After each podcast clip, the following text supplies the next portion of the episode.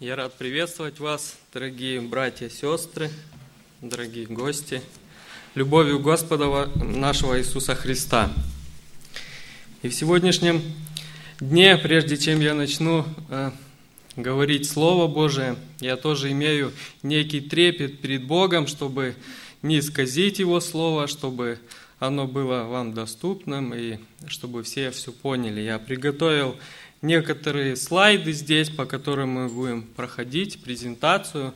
И я, конечно же, э, представлюсь, если кто-то не знает меня, я э, служитель в Артенберге, я э, отец пятерых детей, вот, у меня семья верующая, я имею в виду мою семью – родители только покаялись. Вот, я несу служение порядка церкви, уборки церкви, да, то есть я делаю определенный труд там, и я уже заочно знаком с вашей церковью, так как здесь я три года отучился в ЭБТЦ, я прекрасно вас всех многих знаю, и я рад, что мне выпала такая честь сегодня с вами делиться этим словом. И прежде чем сегодня я э, начну, хотел бы спросить. Я, когда вот слушал Эдика, мне действительно стало настолько интересным, и я размышлял тоже в этой неделе о величии Бога. Насколько Он действительно велик, насколько Он э, показывает нам через свое творение. И я, наверное, не секрет, что многие из вас любят и зверей, э, и всяких насекомых. И я в своей проповеди буду использовать это. И я бы хотел включить презентацию –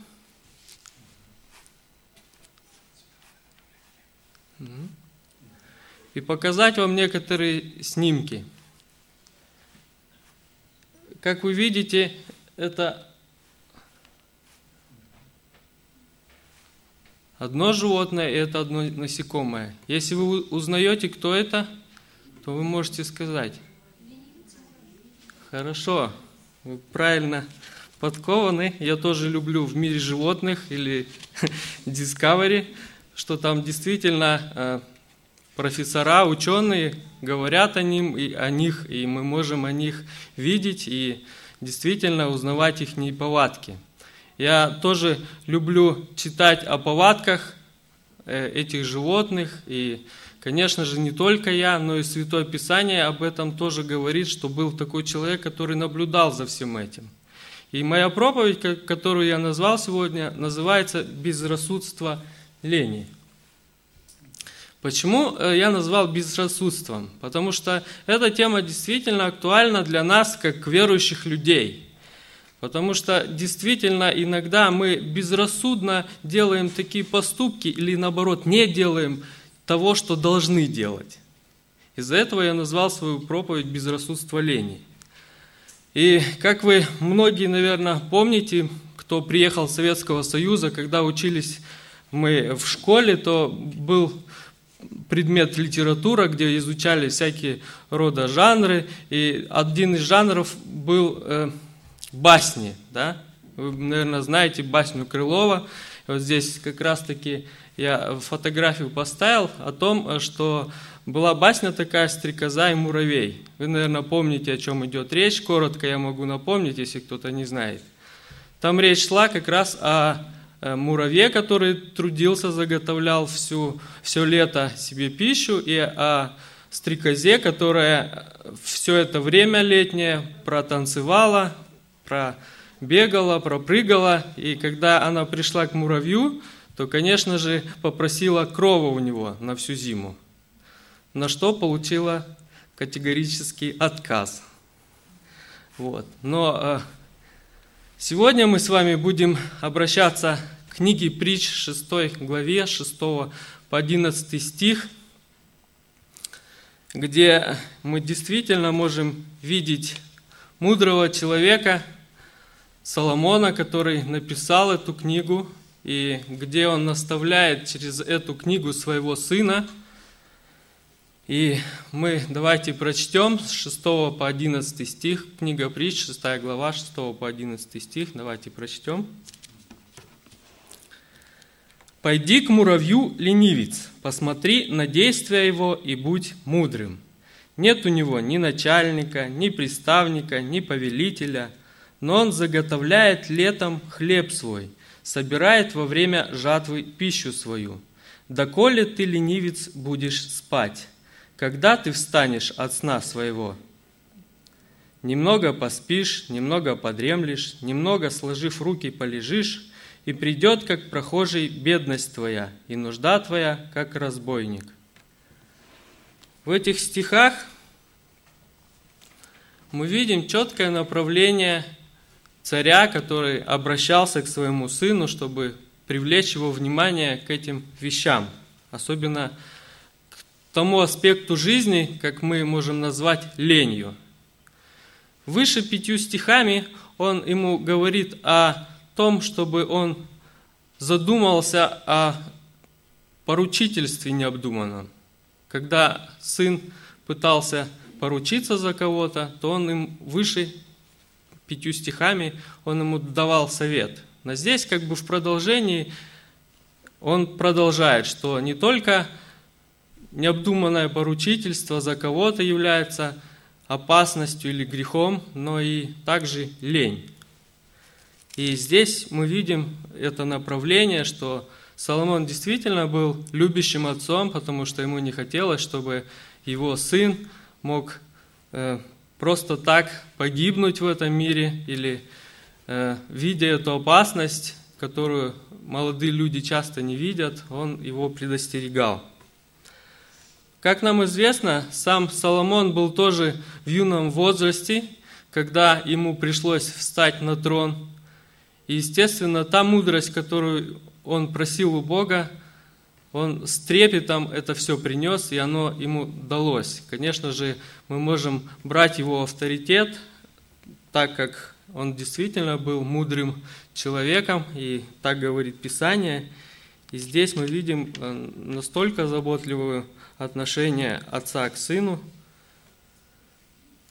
что мы это сейчас прочитали. И прежде чем мы пойдем по теме этой проповеди, я хотел бы предоставить план, который я разделил на две части. Первая часть моего плана называется «Отление к мудрости» с подпунктами «Самодисциплина» и «Время жатвы». И второй пункт – это «Сон как проявление лени» и «Безделие» и завершающий пункт – «Пожидание своих плодов».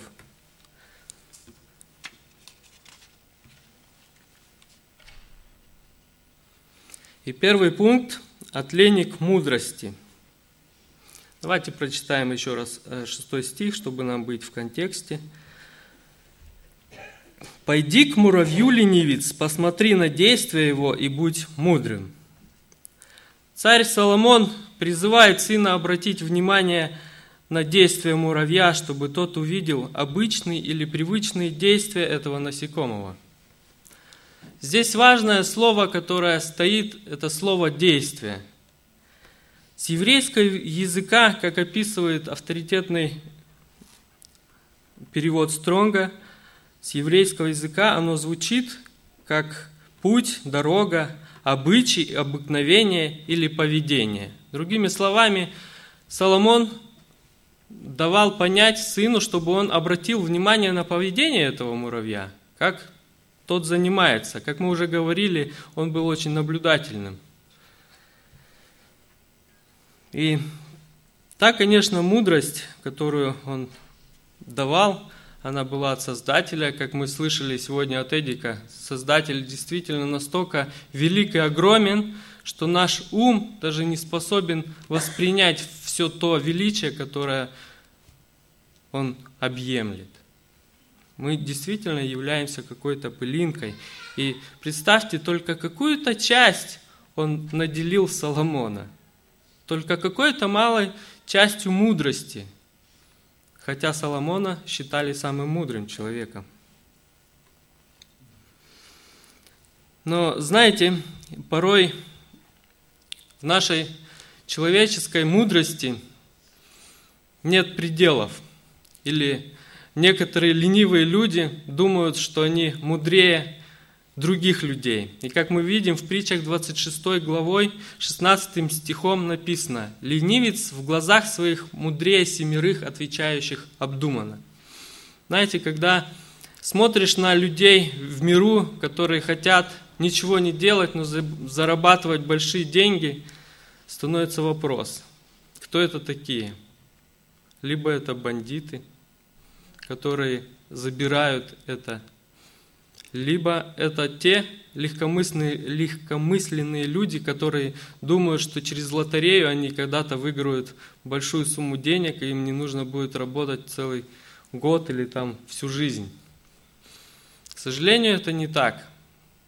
К сожалению, те люди, которые даже, возможно, предоставляется такая возможность, по статистике, очень малое э, число людей вкладывают такие деньги в нормальное русло.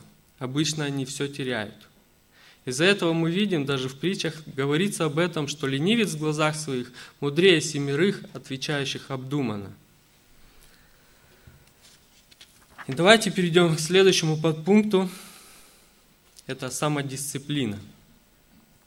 И седьмым стихом мы читаем, «Нет у него ни начальника, ни приставника, ни повелителя».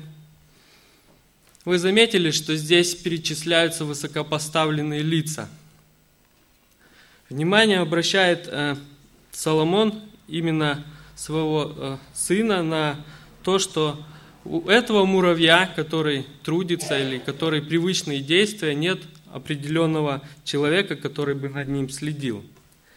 Знаете, это может просто говорить о его самодисциплине, самодисциплине этого муравья. Это можно сравнить, как если кто-то из вас, возможно, работал э, на каком-то заводе, и над ним был бригадир, мастер, начальник цеха. Это примерно так выглядит.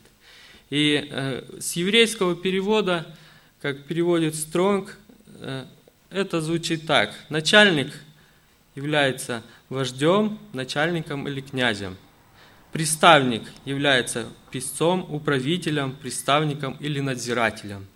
И повелитель – господствовать, владычествовать, управлять, начальствовать, давать господство, ставить владыкой или наделять властью – но что же такое дисциплина?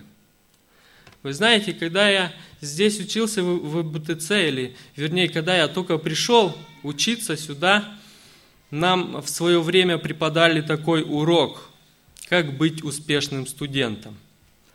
Вы знаете, этот урок не прошел даром для меня, потому что он действительно был мудрым советом для всех студентов. И в нем говорилось следующее – чтобы каждый студент, чтобы успевал в своей учебе, он должен был ежедневно уделять два часа на изучение своих уроков. То есть посвящать Слову Божьему, изучать его и правильно делать, расставлять приоритеты в этом. Конечно же, это помогло многим из нас, и мы благодарим Бога за то, что э, Бог дает мудрости учителям, и за то, что эта школа до сих пор здесь существует.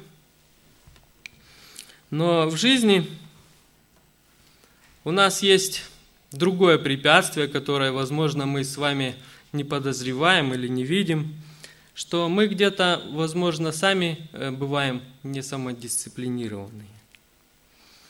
Знаете, чтобы это узнать, можно провести просто обычный какой-нибудь пример и увидеть это. К примеру, если кто из вас работает на работе и, или в присутствии братьев, сестер, или, я не знаю, там еще кого-то. И вдруг стоит тому, кто дает работу, отвернуться, отойти, и у вас вдруг опускаются руки, или вы вдруг переключаетесь на другое, то здесь задумайтесь, дисциплинированы ли вы или нет. То есть, другими словами, если кто-то дает, значит, кто-то э, на вас надеется. Но стоит этой надежде уйти, или тому, кто насматривает, то тут, конечно же, встает вопрос, дисциплинированы вы или нет. И следующим подпунктом это является время жатвы. Как вы, наверное, многие знаете, скоро у нас тоже будет праздник жатвы. Это время определенное, которая действительно способствует тому, чтобы собирать, собирать урожай. Собирать хлеб И восьмом э, стиху мы, восьмым стихом мы читаем. «Но он заготовляет летом хлеб свой, собирает во время жатвы пищу свою». Жатва, как многие из вас знаете, проходит летом или к концу лета, собирают урожай, чтобы впоследствии всю зиму прокормиться этим урожаем. И у нас очень есть хороший пример, библейский пример, который мы можем видеть.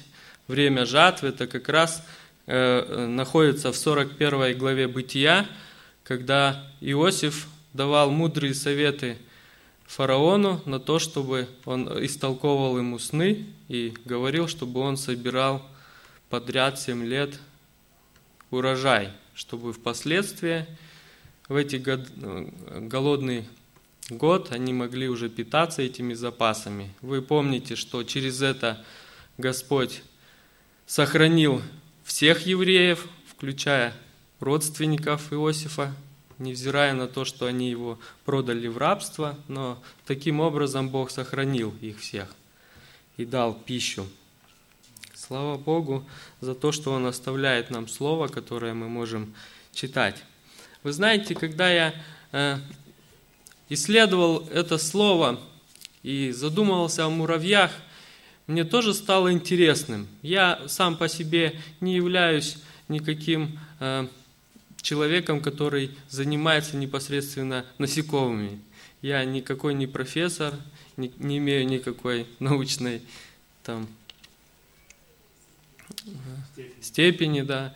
И, конечно же, я беру э, некоторые статьи, где можно интересно почитать. И у муравьев оказывается тоже интересное э, свойство.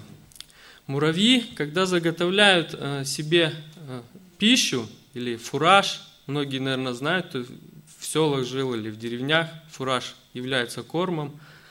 Вот, и, конечно же, муравей-фуражер, который собирает корм, он тоже подлежит некому наказанию. Может быть, для вас это не интересно, но для меня стало интересно, за что же наказание для такого муравья? Вы знаете, очень просто, за лень.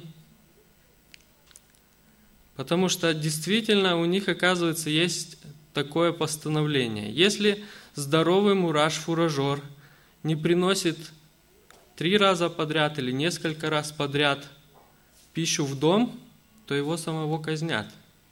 Его самого превращают в фураж, то есть в корм. Знаете, я когда это прочитал, для меня так было удивительным, думаю, насколько Бог милостлив, если бы он такими законами к нам бы подходил, наверное, ни одного бы человека не осталось. Вот, но самое интересное, что у муравьев есть и другой аспект их жизни, который я тоже прочитал. У них, если, к примеру, здоровый мураш при э, определенной работе повреждает себе что-либо, то вы знаете, есть и,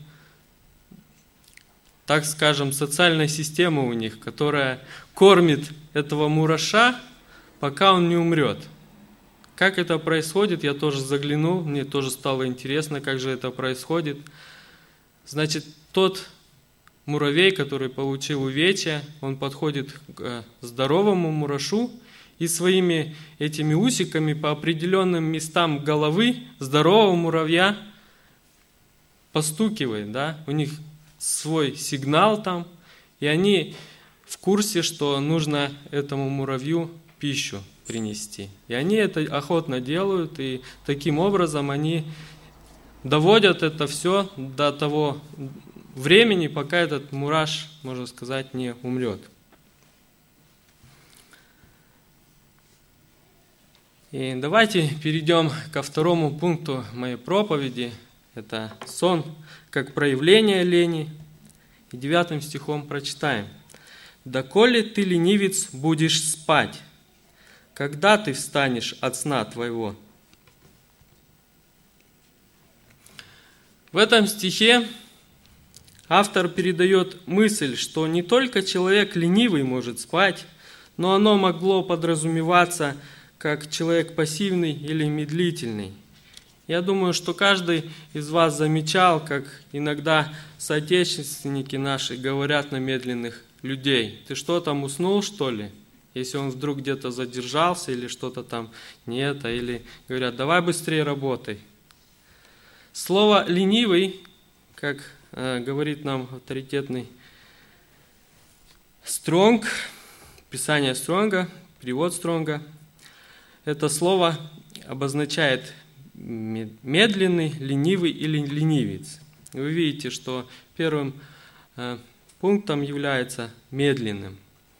То есть буквально в этом э, слове может и подразумеваться не только ленивый человек, как мы думаем, но и также медлительный. Потому что действительно иногда проходит очень большое э, время или отрезок времени, чтобы человек сделал. Это очень можно э, наблюдать явно, когда, допустим, кто имеет детей, ты ребенку скажешь, и это длится очень долго, пока он уберет свои игрушки или это, он будет находить очень много причин, чтобы этого не делать. Но в конце концов, конечно, делает. Да?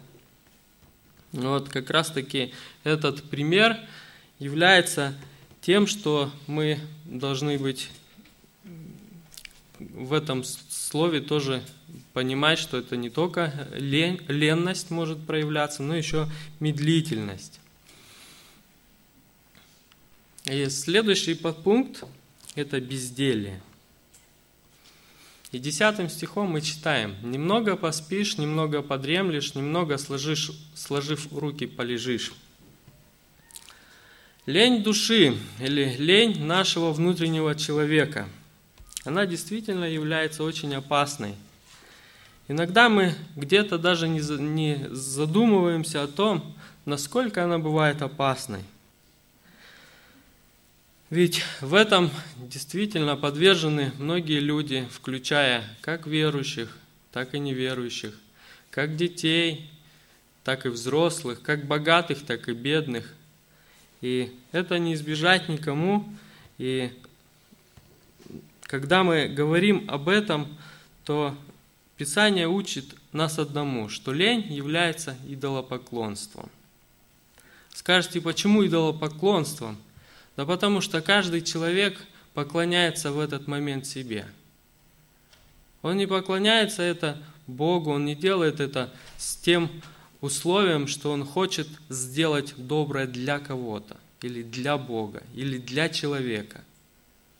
Но он делает это потому, что он так хочет, он так предусмотрел для себя. В этом и является грех идолопоклонства. Вместо того, чтобы поклоняться Богу, человек поклоняется своим желаниям.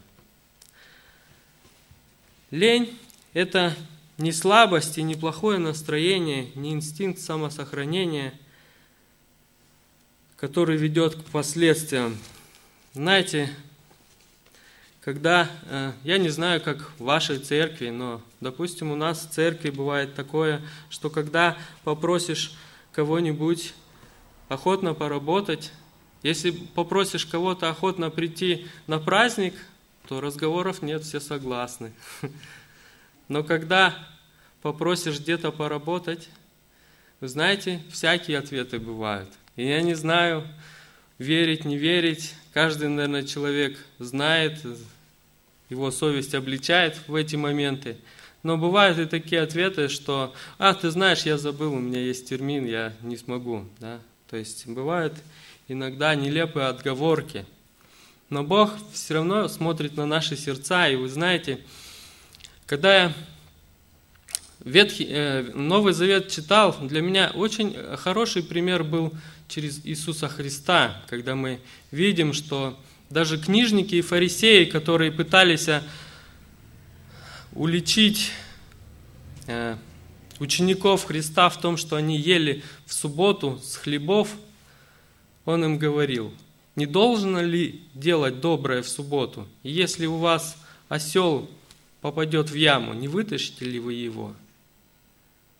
Знаете, в Израиле до сих пор существует такое понятие, и там до сих пор э, делают такие вещи. У них даже насколько я слышал от братьев, у них лифты ходят, на каждом этаже останавливаются, чтобы люди даже на кнопки не нажимали. То есть настолько это все в таком состоянии стоит, что они даже не поняли до сих пор, что Иисус Христос призывал их не к тому, чтобы не делать вообще что-то, но Он призывал их, чтобы это время они посвятили Богу, они посвятили добрым делам, которые Бог заповедал нам делать друг для друга. Поэтому в этом направлении, конечно же, другого примера, как Иисуса Христа, я не могу привести. И, конечно же, ту притчу, которую он рассказывал для своих учеников, вы многие, наверное, знаете. Эта притча находится в Матфея 25 главой, 26 стихом.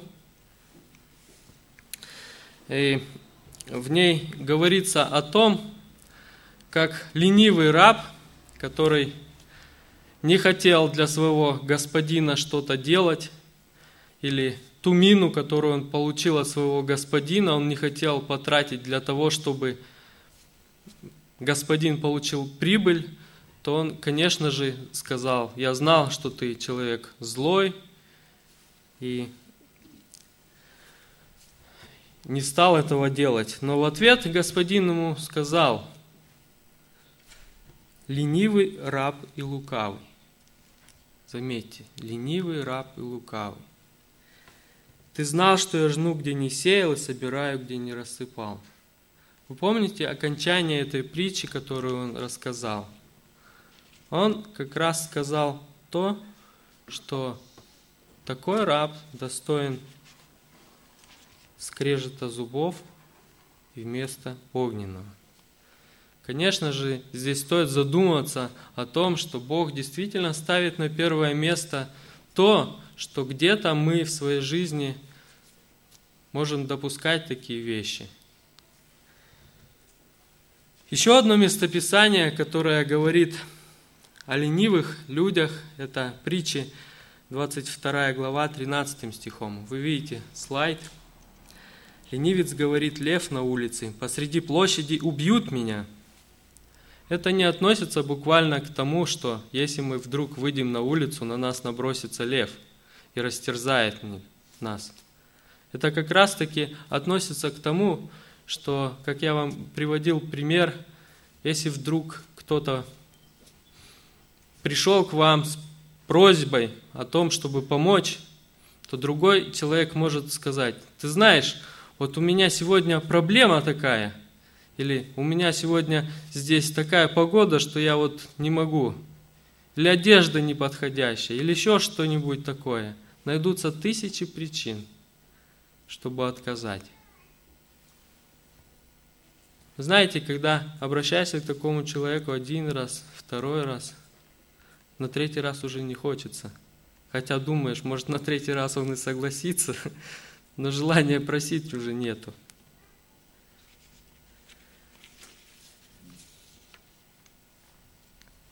Но я хочу э, как бы также и в нашей жизни немножечко как бы разобраться. Я знаю, что мы хоть и верующие люди, но и в нашей жизни происходят некоторые вещи, которые мы безрассудно делаем. То есть не задумываемся об этих вещах, они вроде бы как у нас само собой разумеющиеся.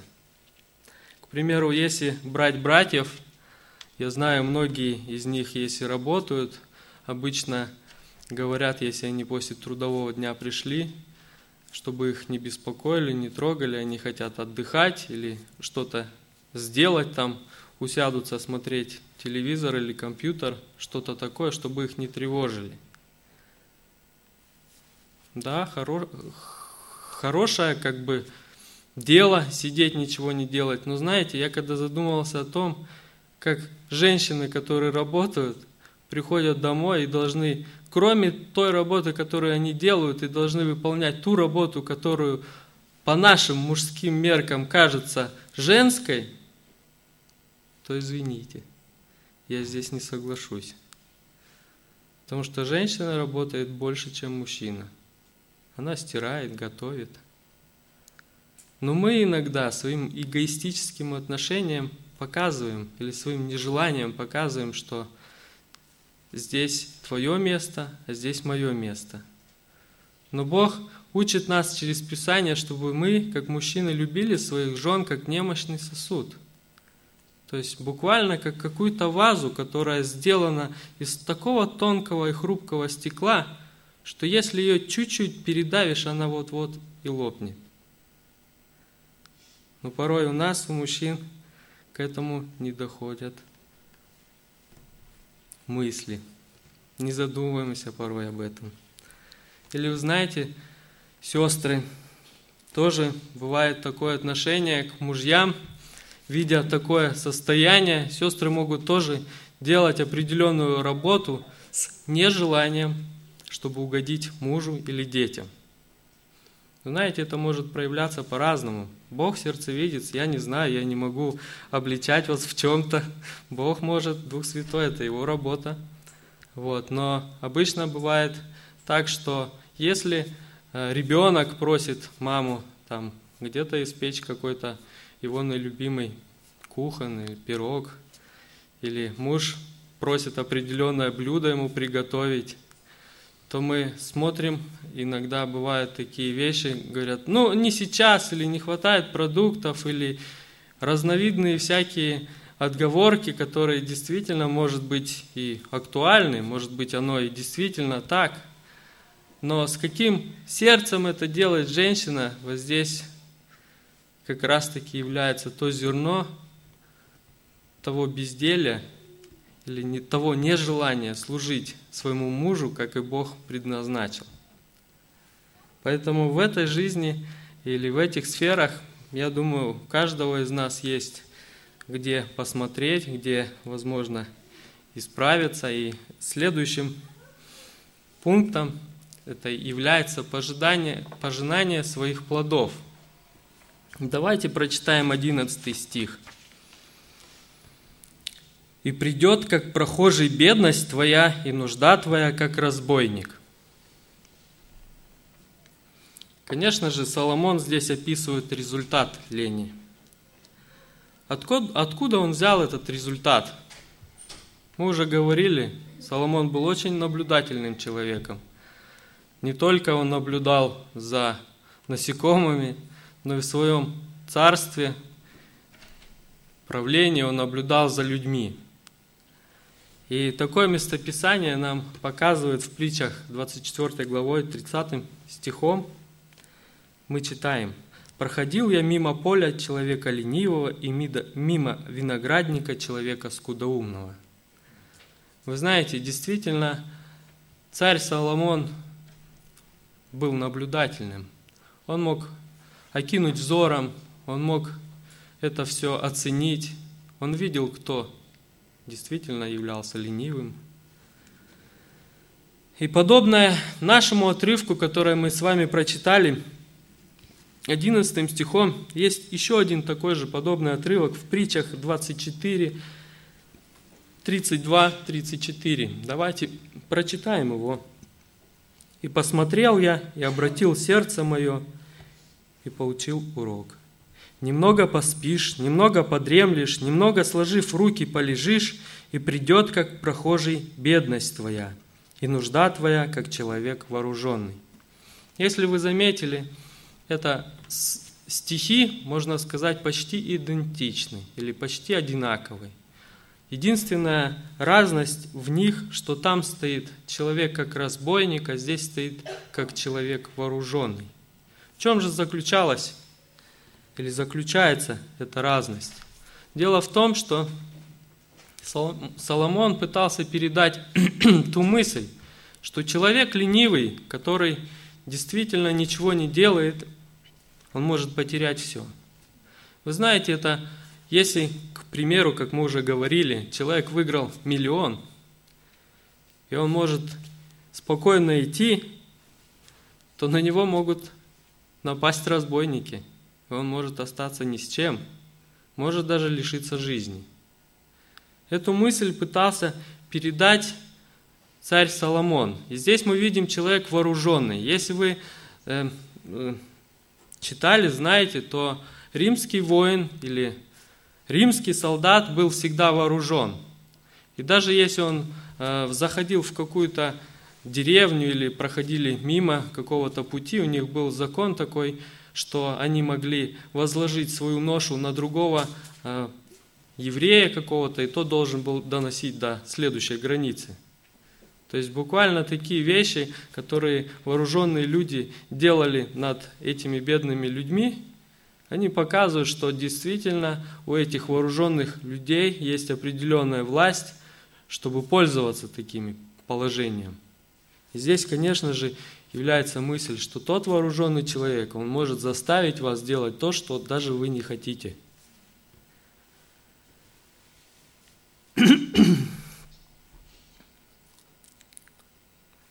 И, как я уже говорил, через это царь Соломон действительно получил много уроков, которые он передал своему сыну.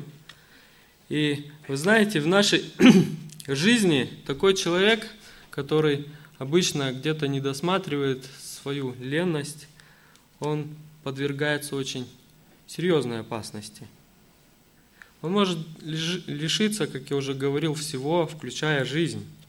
И как-то Спержин очень хорошо сказал о таком человеке.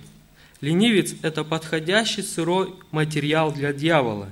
Из него он может слепить все, что ему вздумается, начиная от вора и кончая убийцей. Если дьявол ловит человека на безделье, то живо представляет его к своему делу, дает ему соответствующие инструменты, а затем уже уплачивает заслуженный заработок. Вы знаете, по примеру того ленивого раба мы можем видеть, какой заработок ожидает ленивых людей. Я думаю, к нам это где-то в какой-то мере относится. И в сегодняшнем слове, которое я вам подготовил, мы можем видеть на этих картинках, что действительно люди, которые возможно, где-то что-то наживали, могут распрощаться своими деньгами, могут распрощаться со своими домами, со своим положением или работой.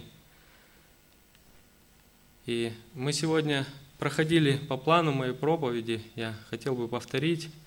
Это от лени к мудрости с подпунктами самодисциплина, время жатвы. И вторая часть – сон как проявление лени – безделия и пожинания своих плодов. В заключение я хотел бы сказать, если все-таки кто-то увидел в своем сердце некого ленивца и остался без вопросов, как же быть дальше, то вы знаете, Писание здесь дает нам ответ. Я не оставлю вас без практических советов или применений. И эти применения Первое. Во-первых, изберите для себя страх Господень. Как мы сегодня слышали от Эдика, действительно, страх перед Богом, он обязывает нас к тому, чтобы бояться исполнять то, что нас приведет к греху. И тот, кто нам дал дыхание, он несравненно гневается на ленивых людей – это должно быть самой главной мотивацией. Страх Господень – это самое большое сокровище, которое вы можете иметь в своей жизни. И царь Давид как-то говорит в Псалме 33, 10 стихом, «Бойтесь Господа, святые Его, ибо нет скудости у боящихся Его». И также есть одно местописание в книге Исход, 33 глава, 6 стихом – Боящиеся Бога не будут голодать, потому что страх Божий изгоняет лень. И вторым пунктом, который вы можете применять в своей жизни, это является тем, что мы должны жить Евангелием. Если вы обленились, значит, вы до конца не поняли суть Евангелия, которое нам оставил Иисус Христос. 1 Коринфянам 1 главой 18 стихом написано или сказано, что Евангелие – это сила Божья.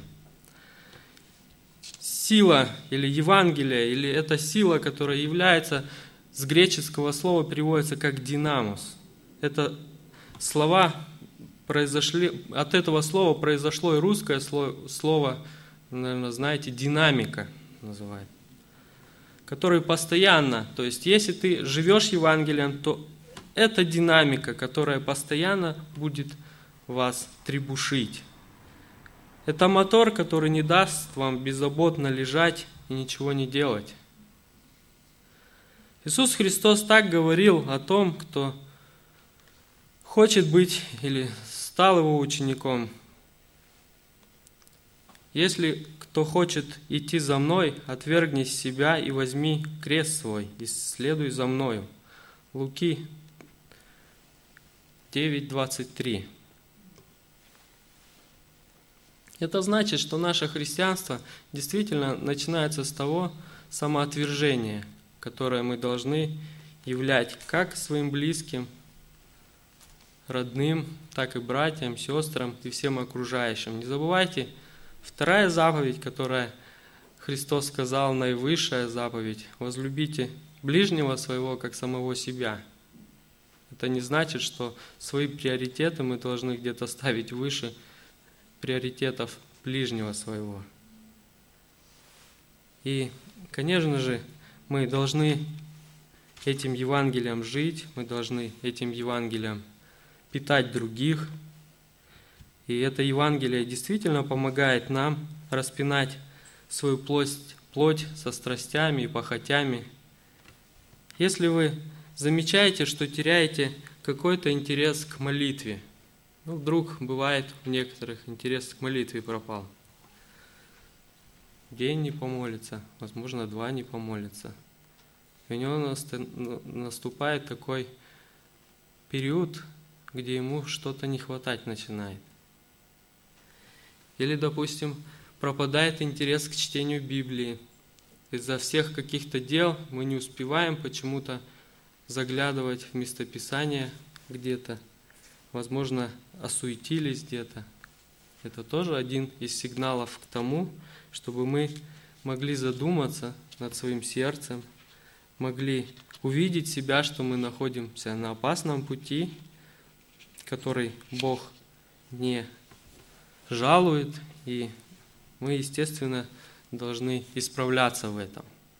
Прийти к Богу, покаяться, и Он простит. Если кого-то из вас Возможно, я не знаю, кто сидит здесь. Возможно, если есть неверующие, вдруг задело это слово, задело